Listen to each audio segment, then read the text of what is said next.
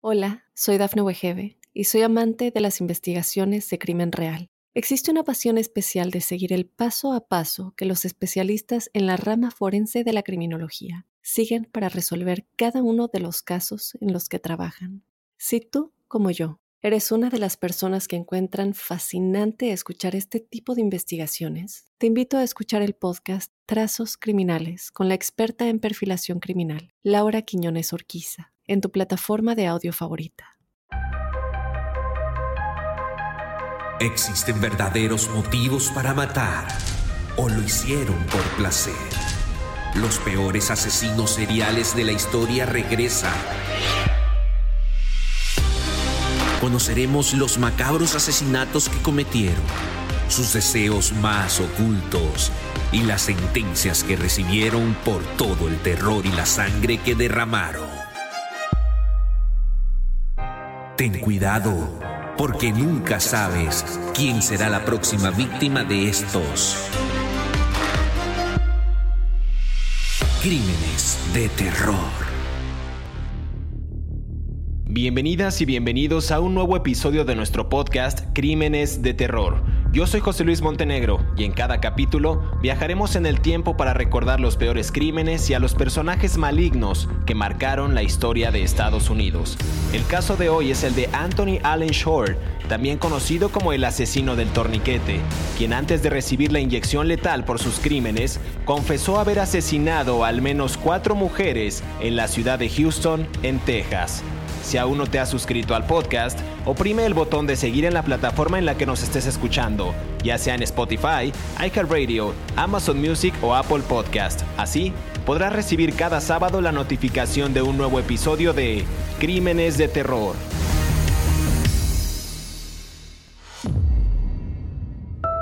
María del Carmen Estrada Iba de camino a una parada de bus para ir al trabajo en la mañana del 16 de abril de 1992. Horas más tarde, encontraron su cadáver semidesnudo, tirado detrás de un restaurante Dairy Queen. Fue violada, estrangulada y tenía marcas similares a las de un mordisco alrededor de uno de sus pezones. En su cuello encontraron el cordón que el asesino empleó para asfixiarla el cual tenía un trozo cilíndrico de madera amarrado en la punta. Asumieron que lo usó para poder apretar el cordón con facilidad. Ese mismo patrón de estrangulamiento, estilo torniquete, fue detectado en otras víctimas hispanas que cayeron en la trampa de Anthony Allen Shore, el asesino del torniquete.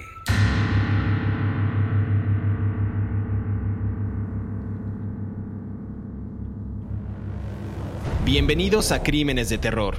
Yo soy José Luis Montenegro y el caso de hoy es el de Anthony Allen Short, también conocido como el asesino del torniquete, un delincuente sexual confeso que acabó con la vida de sus víctimas utilizando una ligadura que ajustaba con un cepillo de dientes o una vara de bambú para apretarla o aflojarla según su conveniencia y con ello controlar a estas víctimas, violarlas y finalmente deshacerse de sus cuerpos. Este es un caso relevante para este podcast porque mi compañero David Orantes, a quien saludo con mucho gusto, fue uno de los reporteros que cubrió por más de un año este caso.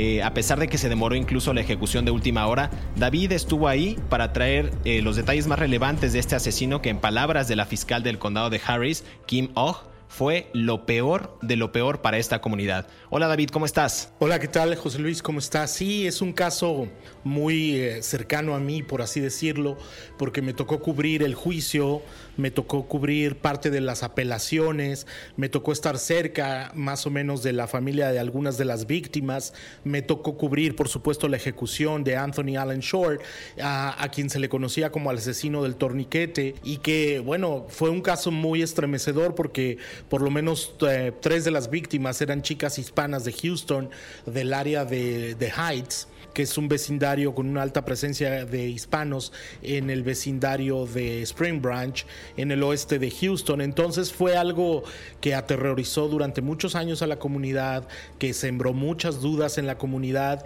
y hay muchas personas incluso todavía al día de hoy que mantienen que el asesino del torniquete, Anthony Allen Short, ah, mató a más personas, pero nunca se le pudieron comprobar esos delitos, ¿no? Claro, David. Empecemos, si quieres, con una breve biografía de este sujeto. Eh, voy a complementar algunos datos. Tú me irás corrigiendo porque tú tuviste acceso a estas fuentes, a estos documentos oficiales. Se decía que Anthony Allen Shore era un conductor de transporte pesado de tiempo completo y músico cuando él podía. Nació el 25 de junio de 1962 en el condado de Pennington, en Dakota del Sur. Algunos analistas, David, lo han descrito como engreído, manipulador, oportunista e inclusive brillante por estos métodos tan sofisticados, sobre todo esta técnica del torniquete que él empleaba para cometer estos crímenes a sus víctimas, como ya lo dijiste, en su mayoría hispanas. ¿Qué nos puedes decir a grandes rasgos de este personaje? ¿Quién era? ¿Cómo era? ¿Cómo vivió este, este sujeto eh, en su infancia? Sí, bueno, Anthony Allen Shore era hijo de unos militares de la Fuerza Aérea, es lo que se llama en, en inglés, en, voy a traducir, era un niño de cuartel, por así decirlo, porque sus padres se movían con constantemente de un cuartel a otro de la Fuerza Aérea de los Estados Unidos. Por eso es que nació en South Dakota, porque su papá estaba asignado a una de las bases de la Fuerza Aérea de los Estados Unidos que, están ahí. Este tipo de niños crecen con muchos problemas para, de acuerdo con algunos psicólogos, y, corresponde al patrón de Anthony Allen Shore, porque les cuesta ser amigos, como están cambiando constantemente de las bases, viven un año en un lugar, viven un año en otro lugar, viven dos años en un lugar, viven tres en otro, viven uno en otro, seis meses en otro, los van moviendo y les cuesta muchísimo trabajo crear vínculos sólidos con las comunidades en las que están por el propio trabajo de los padres. Es algo que incluso algunos um, psicólogos que trabajan con las Fuerzas Armadas de los Estados Unidos han advertido que no crea vínculos y provoca inseguridades. Bueno, Anthony Allen Shore era uno de estos muchachos, hasta que finalmente eh, su familia se asentó en el área metropolitana de Houston y fue donde a finales de los 90 y fue donde él empezó a, vivir efectivamente, él era un camionero, trabajaba en una mm, compañía de camiones, lo cual es fundamental para entender por qué tal vez hay personas que dicen que, que mató a más muchachas, porque él se encontraba moviéndose constantemente desde Houston hacia otras áreas del estado. Él trabajaba como camionero para una compañía de teléfonos y llevaba equipo, tendidos electrónicos, tendidos de telefonía.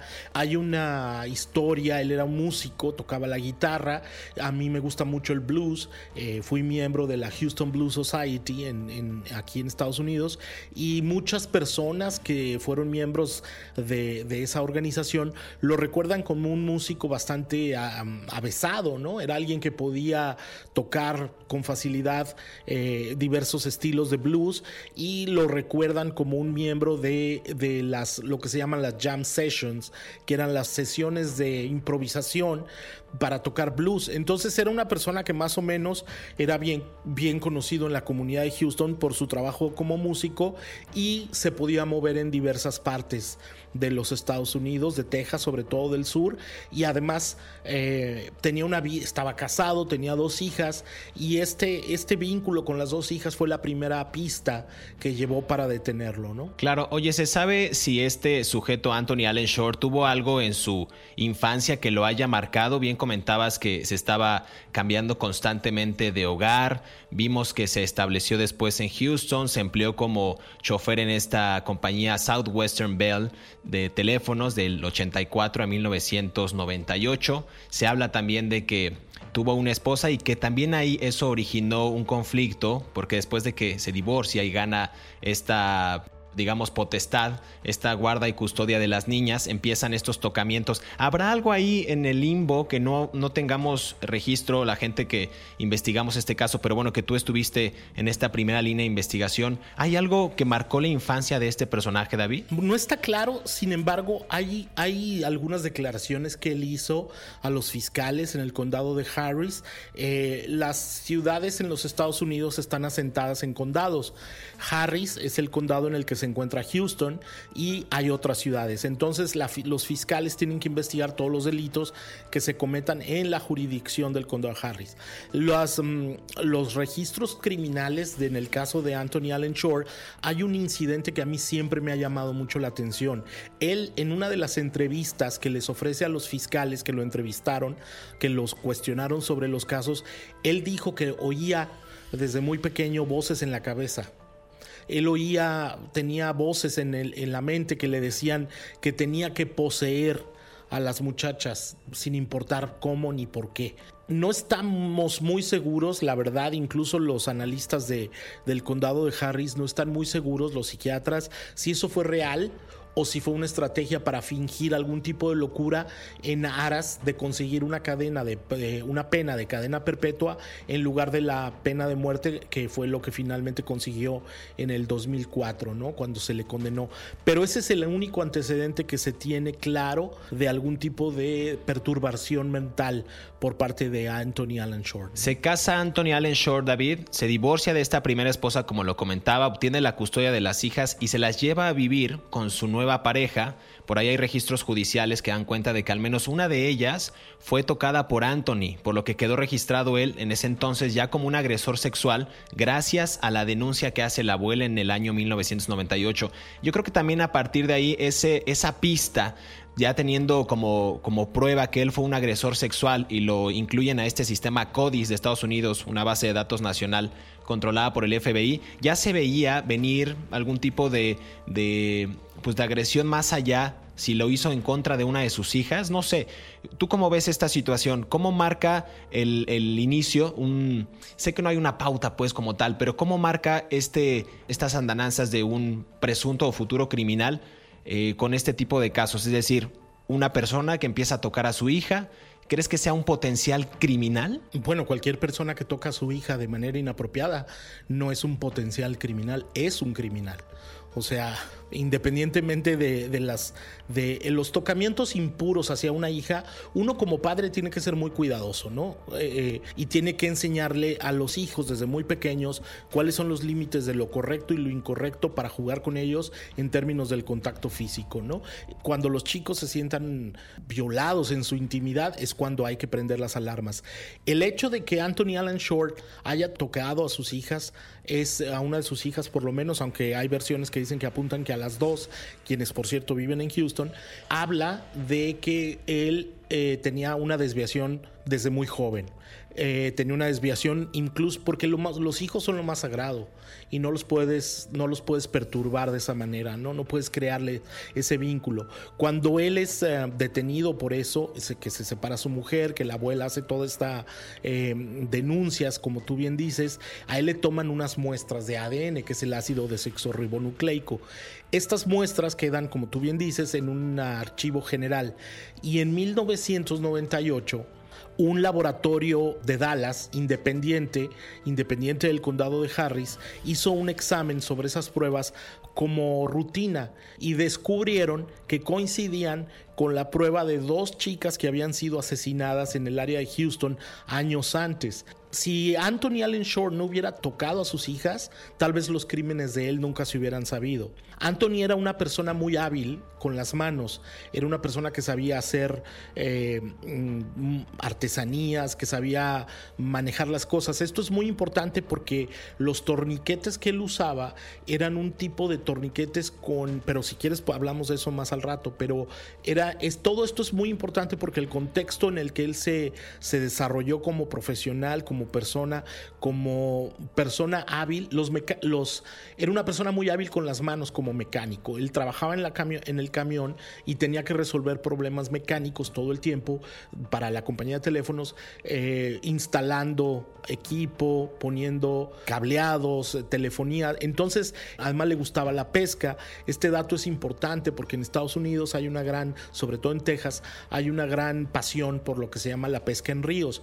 Y todos estos detalles son fundamentales para entender la fenomenología alrededor de los crímenes y que fueron llevándolo él hasta su arresto.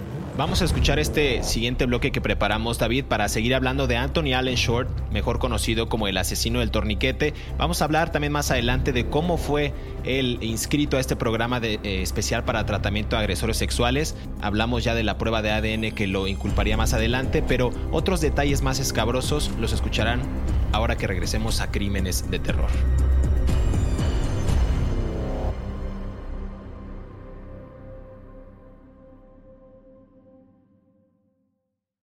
Hola, soy Dafne Wegebe y soy amante de las investigaciones de crimen real. Existe una pasión especial de seguir el paso a paso que los especialistas en la rama forense de la criminología siguen para resolver cada uno de los casos en los que trabajan. Si tú, como yo, ¿Eres una de las personas que encuentran fascinante escuchar este tipo de investigaciones? Te invito a escuchar el podcast Trazos Criminales con la experta en perfilación criminal, Laura Quiñones Orquiza, en tu plataforma de audio favorita. Cinco hechos perturbadores de la vida de Anthony Allen Shore. Número 1. La esposa de Shore, Amy Lynch, con quien se había casado en 1997 lo acusó ante las autoridades de abusar de sus hijas. En 1998, Shore fue condenado por abusar sexualmente de sus dos hijas, Tiffany y Amber, y como resultado se le exigió que proporcionara a la policía una muestra de ADN. Número 2. Shore fue condenado más tarde por el asesinato de María del Carmen Estrada de 21 años, quien desapareció camino al trabajo en la mañana del 16 de abril de 1992. Su cuerpo estrangulado fue hallado más tarde tirado en el carril de autoservicio de un Dairy Queen en Houston. El asesinato quedó sin resolver durante más de una década, hasta que una diminuta partícula hallada debajo de la uña de un dedo de Estrada igualó al ADN de Shore, quien para entonces ya era un delincuente sexual acusado, y su ADN estaba en la base de datos. Número 3. Las cuatro víctimas de Anthony fueron latinas y al menos tres de ellas fueron violadas por este asesino en serie. Pero no fueron los únicos actos atroces que cometió. Durante el juicio, otras tres mujeres testificaron e indicaron que habían sido abusadas sexualmente por el acusado. Número 4. Tras su detención, el sujeto fue interrogado durante casi 12 horas, tiempo durante el cual se le mostraron fotografías de las víctimas y de la evidencia recuperada.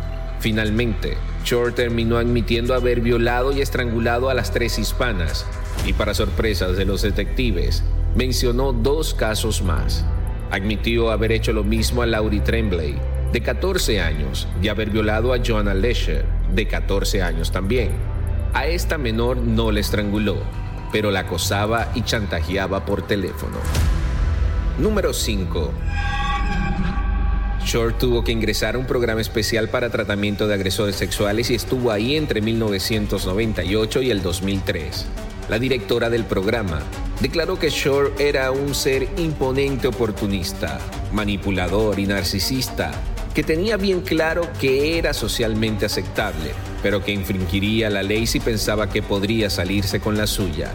Dijo además que los archivos de Shore contenían una advertencia de que el sujeto tenía una inteligencia superior y que intentaría usar su razonamiento y sus destrezas verbales y sociales para manipular la percepción de otros sobre cómo le estaba yendo en el programa.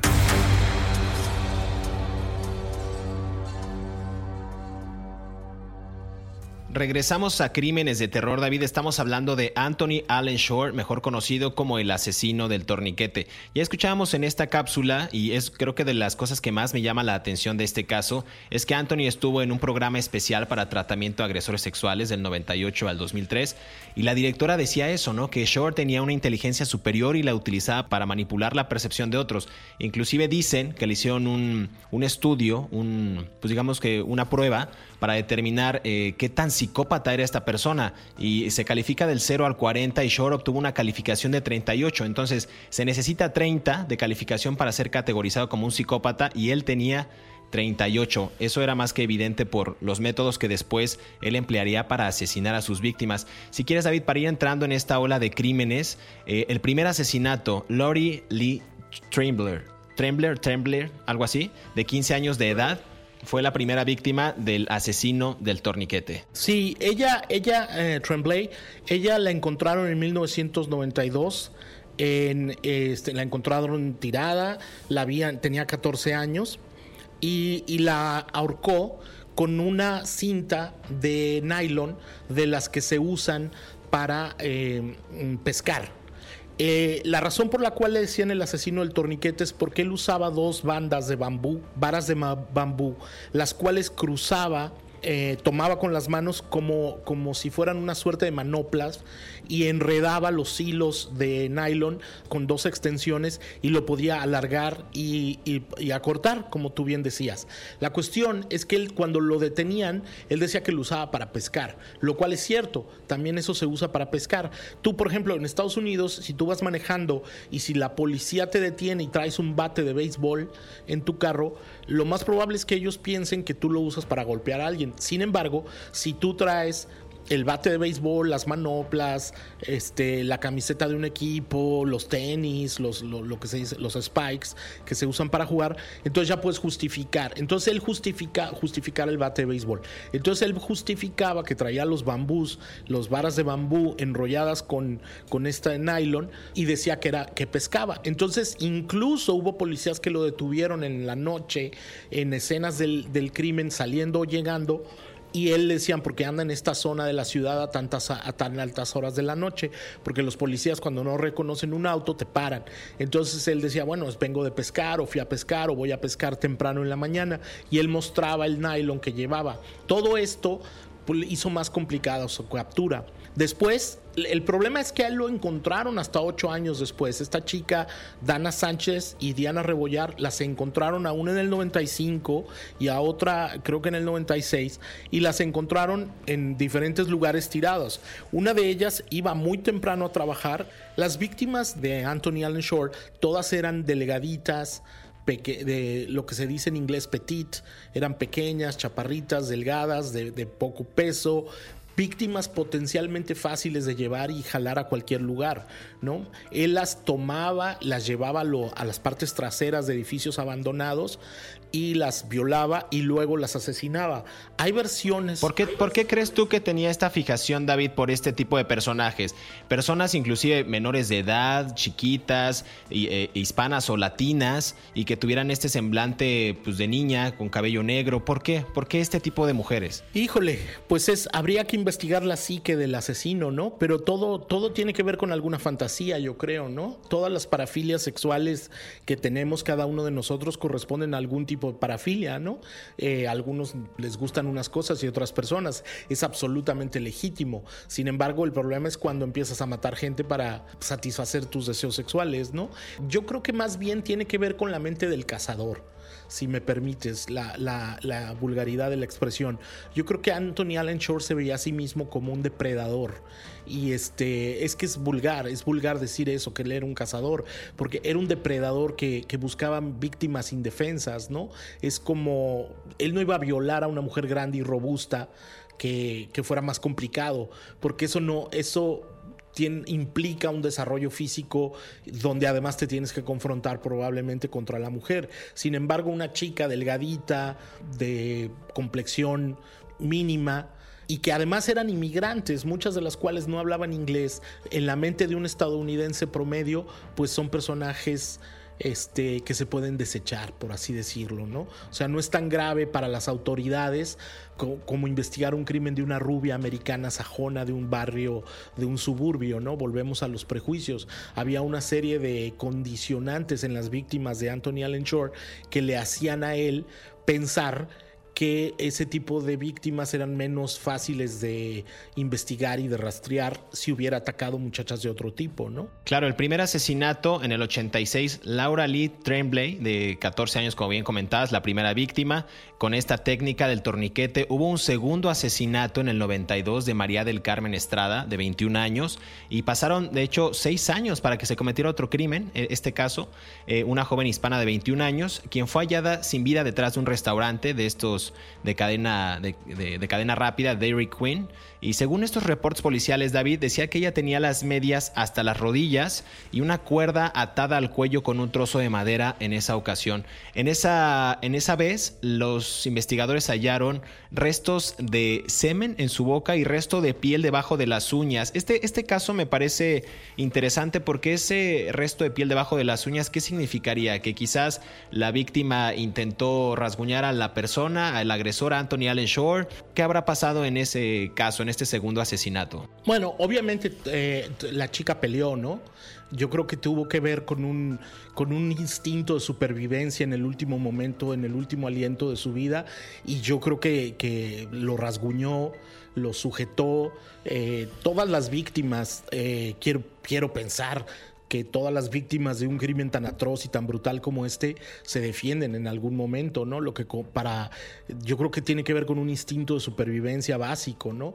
No creo que tú entregues tu vida a un violador eh, por las buenas, ¿no? Entonces me parece que eso tuvo que, fue lo que, lo que sucedió. A mí me parece muy importante porque el atacar a ese tipo de mujeres lo convierte en un doble criminal, o sea, abusó de personas que él sabía que eran vulnerables su hermana durante los juicios, ella dijo, la propia hermana de, Anthony Allen Shore dijo que debían de matarlo. O sea, no, las, las, dos hermanas eran, las dos hermanas de Anthony Allen Shore son militares, las dos trabajan para el ejército de los Estados Unidos, una para la, para la Fuerza Aérea y la otra para el ejército. Las dos dijeron que debieron matarlo, ellas conocían a su hermano.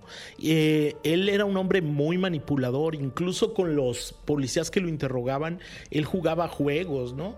Les pedía Coca-Colas o pizzas o refrescos o cosas así y les decía, ok, tú me consigues esto y yo te voy a decir más cosas, ¿no? O sea, era un tipo que tenía control de la situación todo el tiempo, ¿no? Incluso los mismos custodios de la cárcel donde él estaba, los presos que están condenados a muerte en Texas viven en una cárcel que se llama Polanski Unit.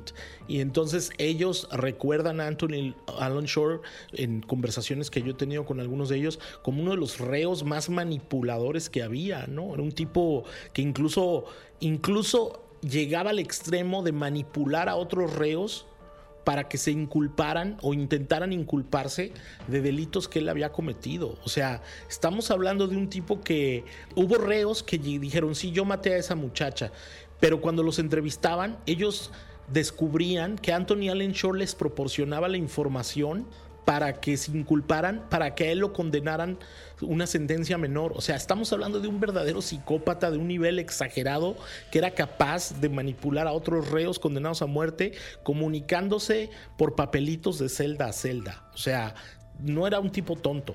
¿No? Eso es lo que evidencia, ¿no? Claro, mencionabas, bueno, ya mencionaba que tuvo una evaluación de 38 de 40 en este nivel de, de psicópata y él obtuvo esa calificación. Pero a ver, recordemos, como decías tú, este nivel de manipulación.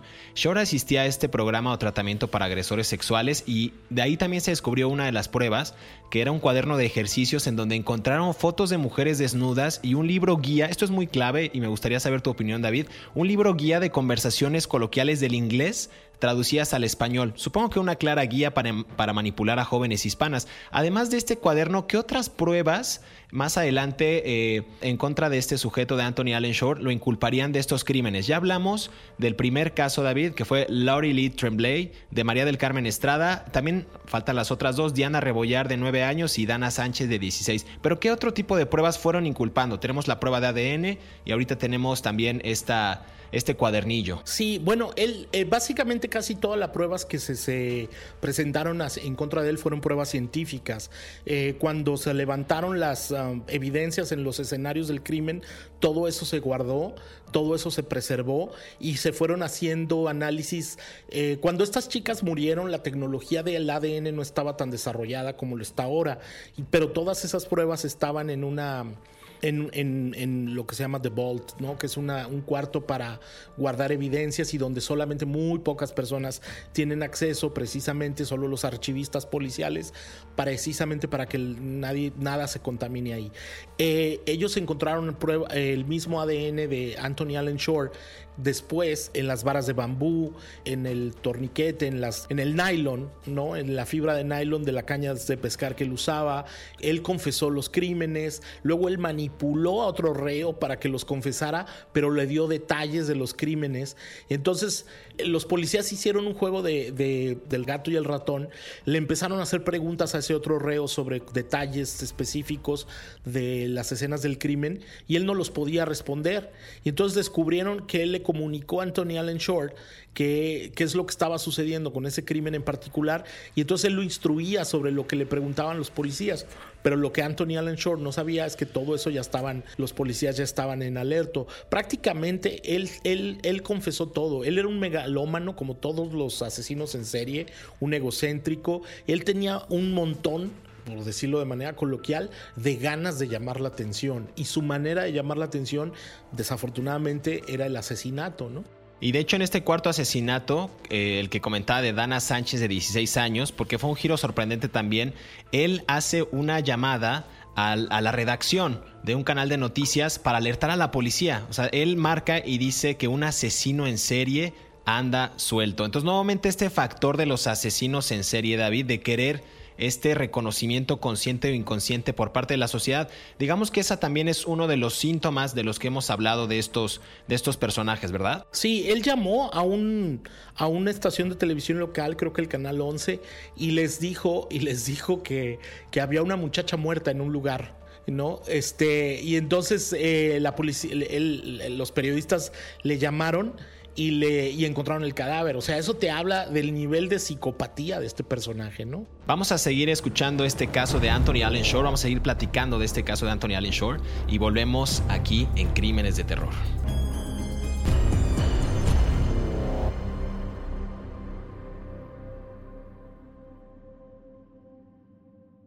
Hola, soy Dafne Wegebe y soy amante de las investigaciones de crimen real. Existe una pasión especial de seguir el paso a paso que los especialistas en la rama forense de la criminología siguen para resolver cada uno de los casos en los que trabajan.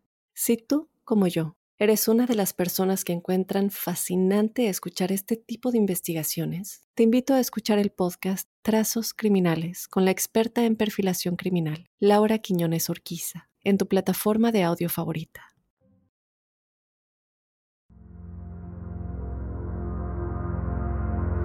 La ejecución de Shore había sido programada para el 18 de octubre del 2017, pero faltando solo horas para entrar a la Cámara de la Muerte, un juez autorizó reprogramarla porque en su celda se hallaron documentos relacionados con el asesinato de otra joven ocurrido en diciembre de 1998 y por el cual otro reo fue sentenciado. Finalmente, Anthony Allen Shore fue ejecutado por inyección letal el jueves 18 de enero del 2018 a las 6 y 28 pm, a sus 55 años. Sus últimas palabras antes de comenzar la ejecución fueron, me gustaría tomar un momento para decir lo siento. No hay tal cantidad de palabras que puedan deshacer lo que he hecho. A la familia de mis víctimas, ojalá pudiera deshacer el pasado, pero es lo que es. Dios los bendiga. Muero con la conciencia tranquila he logrado la paz. Dios bendiga a todos hasta que nos volvamos a encontrar.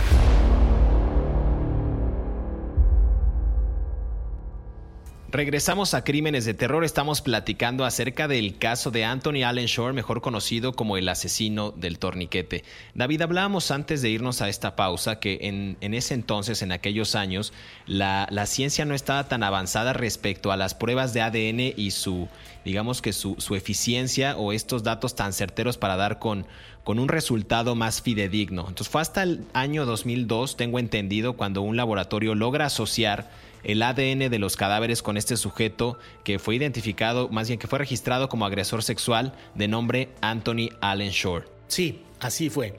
Anthony Allen Shore, en realidad, fíjate, esto es muy interesante. Anthony Allen Short en realidad solamente fue condenado por uno de los homicidios y violaciones. Los otros no se le pudieron comprobar al 100%, pero él los confesó.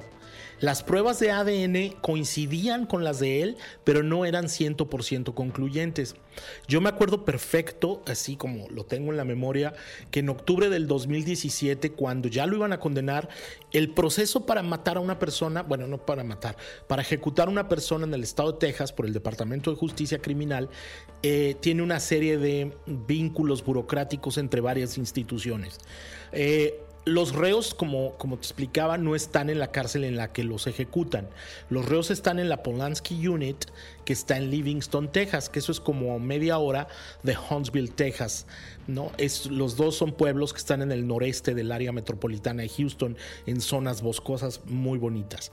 Eh, los sacan en la mañana. Ellos tienen el derecho todo el día a, a pasear eh, en el último día de vida, hablar con sus familiares, hablar con un capellán y alrededor del mediodía, como a las 12, toman, ya no les dan su última cena ni última comida, no hay nada de eso. Ellos tienen que comer lo mismo que todos los presos. Los suben a la camioneta y los llevan esposados a Huntsville en la cárcel que se llama Walls Unit. La Walls Unit es una cárcel que fue un cuartel en la guerra civil de, independencia de los Estados Unidos eh, en, el, siglo XIX. Es un edificio de ladrillos ah, rojos muy grande. Ahora esa cárcel solo alberga a presos varones ofensores sexuales y ahí está lo que se llama la Cámara de la Muerte. Cuando ellos los llevan se recogen todas sus pertenencias y las recoge personal de la Fiscalía del Estado de Texas y se hace un conteo. Esto está aquí, esto está acá, esto está aquí y se, y se enumera todo. Cuando ellos estaban poniendo todo eso en las bolsas, sucedió algo que detuvo la ejecución hasta enero del 2018. El, uno de los oficiales de la Fiscalía del Estado de Texas encuentra un cuaderno con una serie de detalles de crímenes que había cometido otro reo. Eso los reos los tienen que ejecutar después de las 6 de la tarde, ¿no? Hay un registro donde a qué hora entra, a las 5.45 lo sacamos de la celda, a las 5.50 entró a la cámara de ejecución, a las 5.59 entraron los testigos, hay dos dos cuartos para los testigos. En uno entramos los, los testigos civiles, por así decirlo, los periodistas, la gente que es acreditada para ver la ejecución, y los ah, representantes de las autoridades y representantes de las víctimas. Y en el otro cuarto, separados por, por, vidrios de estos que les dicen de cámara de Hazel, que son estos vidrios que son como espejos, que no puedes ver lo que está del otro lado.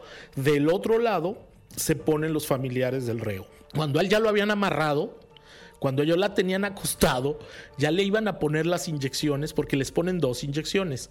Llegó un emisario de los del departamento de policía, de, de, la policía estatal, del Departamento de Seguridad Pública de Texas, y dijo detengan la ejecución, no lo podemos matar porque encontramos pruebas de otros asesinatos y tenemos que ver si es culpable o no. Lo que Anthony Allen Shore había hecho es que había negociado con otro reo adentro de la Polanski Unit achacarse esos crímenes para que se los quitaran al otro y había negociado por cuestiones de comida o alimentos. Y el otro a su vez había negociado para quedarse con otros crímenes de Allen Shore para que no lo culparan a él. Y todo lo hacían por negociar cosas de adentro de la cárcel por comida, días, permisos, condenas, cosas así. Entonces fue hay muchos activistas de los derechos de los reos que están en contra de la pena de muerte que celebraron que Anthony Allen Shore no lo iban a condenar pero había muchos a favor de la pena de muerte que estaban del otro lado de la calle porque los separan por medio de una valla, solamente las personas acreditadas podemos ir y venir de uno lado al otro para que no haya pleitos, ni peleas, ni discusiones, porque ha habido. Eh, suspendieron la ejecución y de un lado celebraron y del otro lado lo lamentaron. Entonces, hasta que se abrió una nueva investigación en esos casos, no lo, condenaron. Pero dicen, dicen, yo no lo vi por supuesto, pero dicen que Alan, Anthony Allen Shore en esa primera ejecución que se suspendió en el último momento, que iba sonriendo porque había logrado que se pospusiera su, había logrado que se pospusiera. Yo siempre me he puesto a pensar qué tan casual fue que la policía encontrara esos cuadernos en el último momento. No, no, no puedes pensar que alguien tan manipulador como Anthony Allen Shore los dejó de tal modo a la vista de las autoridades para que su, su... Quiero dejarlo ahí nada más para que los dejó a la vista nada más para que todo el mundo lo descubrieran y se suspendiera su ejecución en el último momento y él pudiera vivir otros años más, no lo sé. No, lo, no le salió, pero porque finalmente lo ejecutaron en octubre, en, esto fue en octubre y finalmente lo ejecutaron en enero, pero no pudo haber sido así que él eso lo hizo como un recurso. No, y la justicia, la justicia llegó muy tarde. La justicia llegó muy tarde también para las víctimas. Él estuvo en el corredor de la muerte, como mencionabas, 2003-2004. Hasta el 2017, en octubre, se programa justo esta inyección letal. La aplaza por esta, por esta mentira que él provoca y es hasta enero de 2018. Entre otras cosas, también los abogados, tú, tú, me confirmarás o desmentirás esta información, David, argumentaban que, que no debería ser ejecutado porque él sufrió sufría daños cerebrales, eh, sufrió daños cerebrales en un accidente automovilístico a principios de los 80. O sea, trataban siempre de imponer como su verdad, evidentemente para defender al, a, su, a su cliente, pero todo el tiempo era un constante mentir, mentir y manipular, manipular para encontrar esta salida fácil. Yo creo que ya cuando también la vio, ahora sí que la vio de cerca, realmente Anthony Allen Short pues no quería la inyección letal, él estaba abogando inclusive por, por una pena nada más, pero no fue así. Digo, no sé si tú tuviste ya la oportunidad de estar en ese en ese caso de la inyección con estas drogas letales, pero ¿qué se siente como periodista estar en la primera línea viendo este tipo de ejecuciones que para algunos es justicia y para algunos es un acto que podría vulnerar inclusive los derechos humanos de, del acusado, David? Es complicado porque en realidad tú no los ves morir, tú los ves dormir los acuestan en la cama, les ponen una, los ponen con los brazos en cruz, les ponen una primera inyección en uno de los brazos, en donde él, le dan en el último momento de que diga sus últimas palabras, las puede escribir o las puede decir, le dan la opción, ¿no? Eh, algunos escogen hablar y otros escogen escribirlo, ¿no? ellos, la primera inyección los duerme, es como un sedante la primera inyección los, los relaja, es como empiezan a roncar muy fuerte, es un sedante muy muy poderoso, ellos se les agita primero la, respiración y luego ellos empiezan a roncar de una manera muy muy estentoria, como si estuvieran en un sueño muy muy profundo, Y están... ¿Y ustedes como, ¿y ustedes como periodistas escuchan eso? Se, se escucha y se ve porque hay unas bocinas. Y luego, y luego les ponen una inyección eh, que los duerme ya finalmente. Y ellos ya no, ya se, se quedan totalmente plácidos, ¿no? Por así decirlo. Es muy, les quedan súbitos, ¿no? O sea, no hay ningún paro cardíaco, no hay ningún shock, no hay ningún estertor, simplemente se quedan inmóviles. Los, hay un doctor eh, está a un lado de él que tú no lo ves porque él está cubierto por una, por una cortina. Hay dos guardias del Departamento de Justicia Criminal.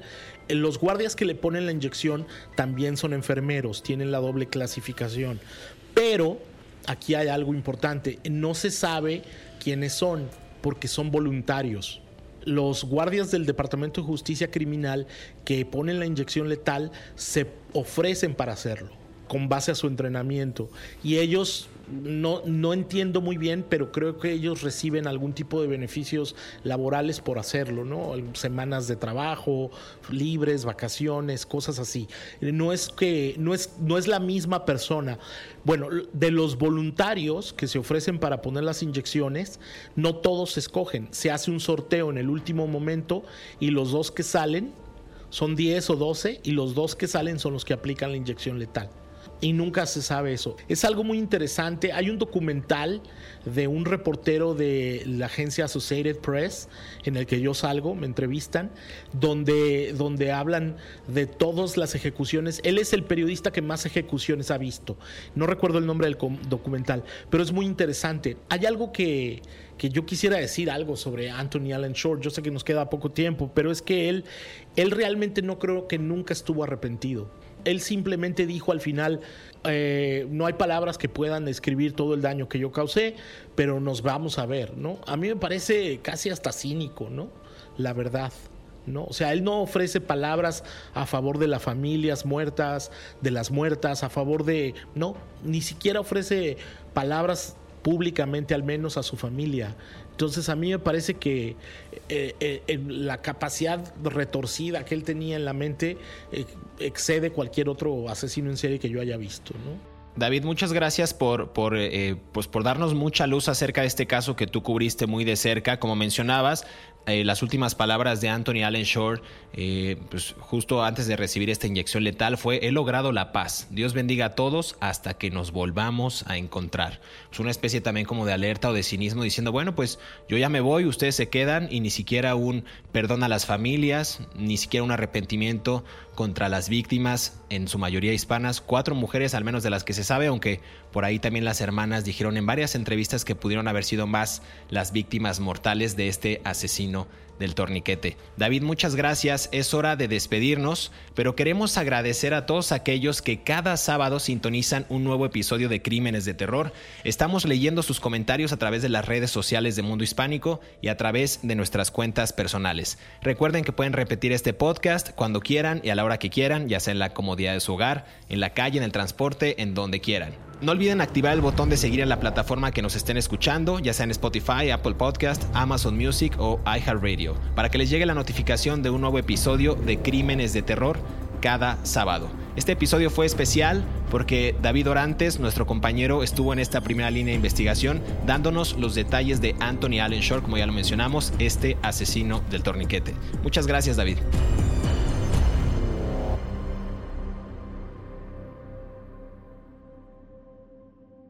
Hola, soy Dafne Wegebe y soy amante de las investigaciones de crimen real. Existe una pasión especial de seguir el paso a paso que los especialistas en la rama forense de la criminología siguen para resolver cada uno de los casos en los que trabajan. Si tú, como yo, eres una de las personas que encuentran fascinante escuchar este tipo de investigaciones, te invito a escuchar el podcast Trazos Criminales con la experta en perfilación criminal, Laura Quiñones Orquiza en tu plataforma de audio favorita.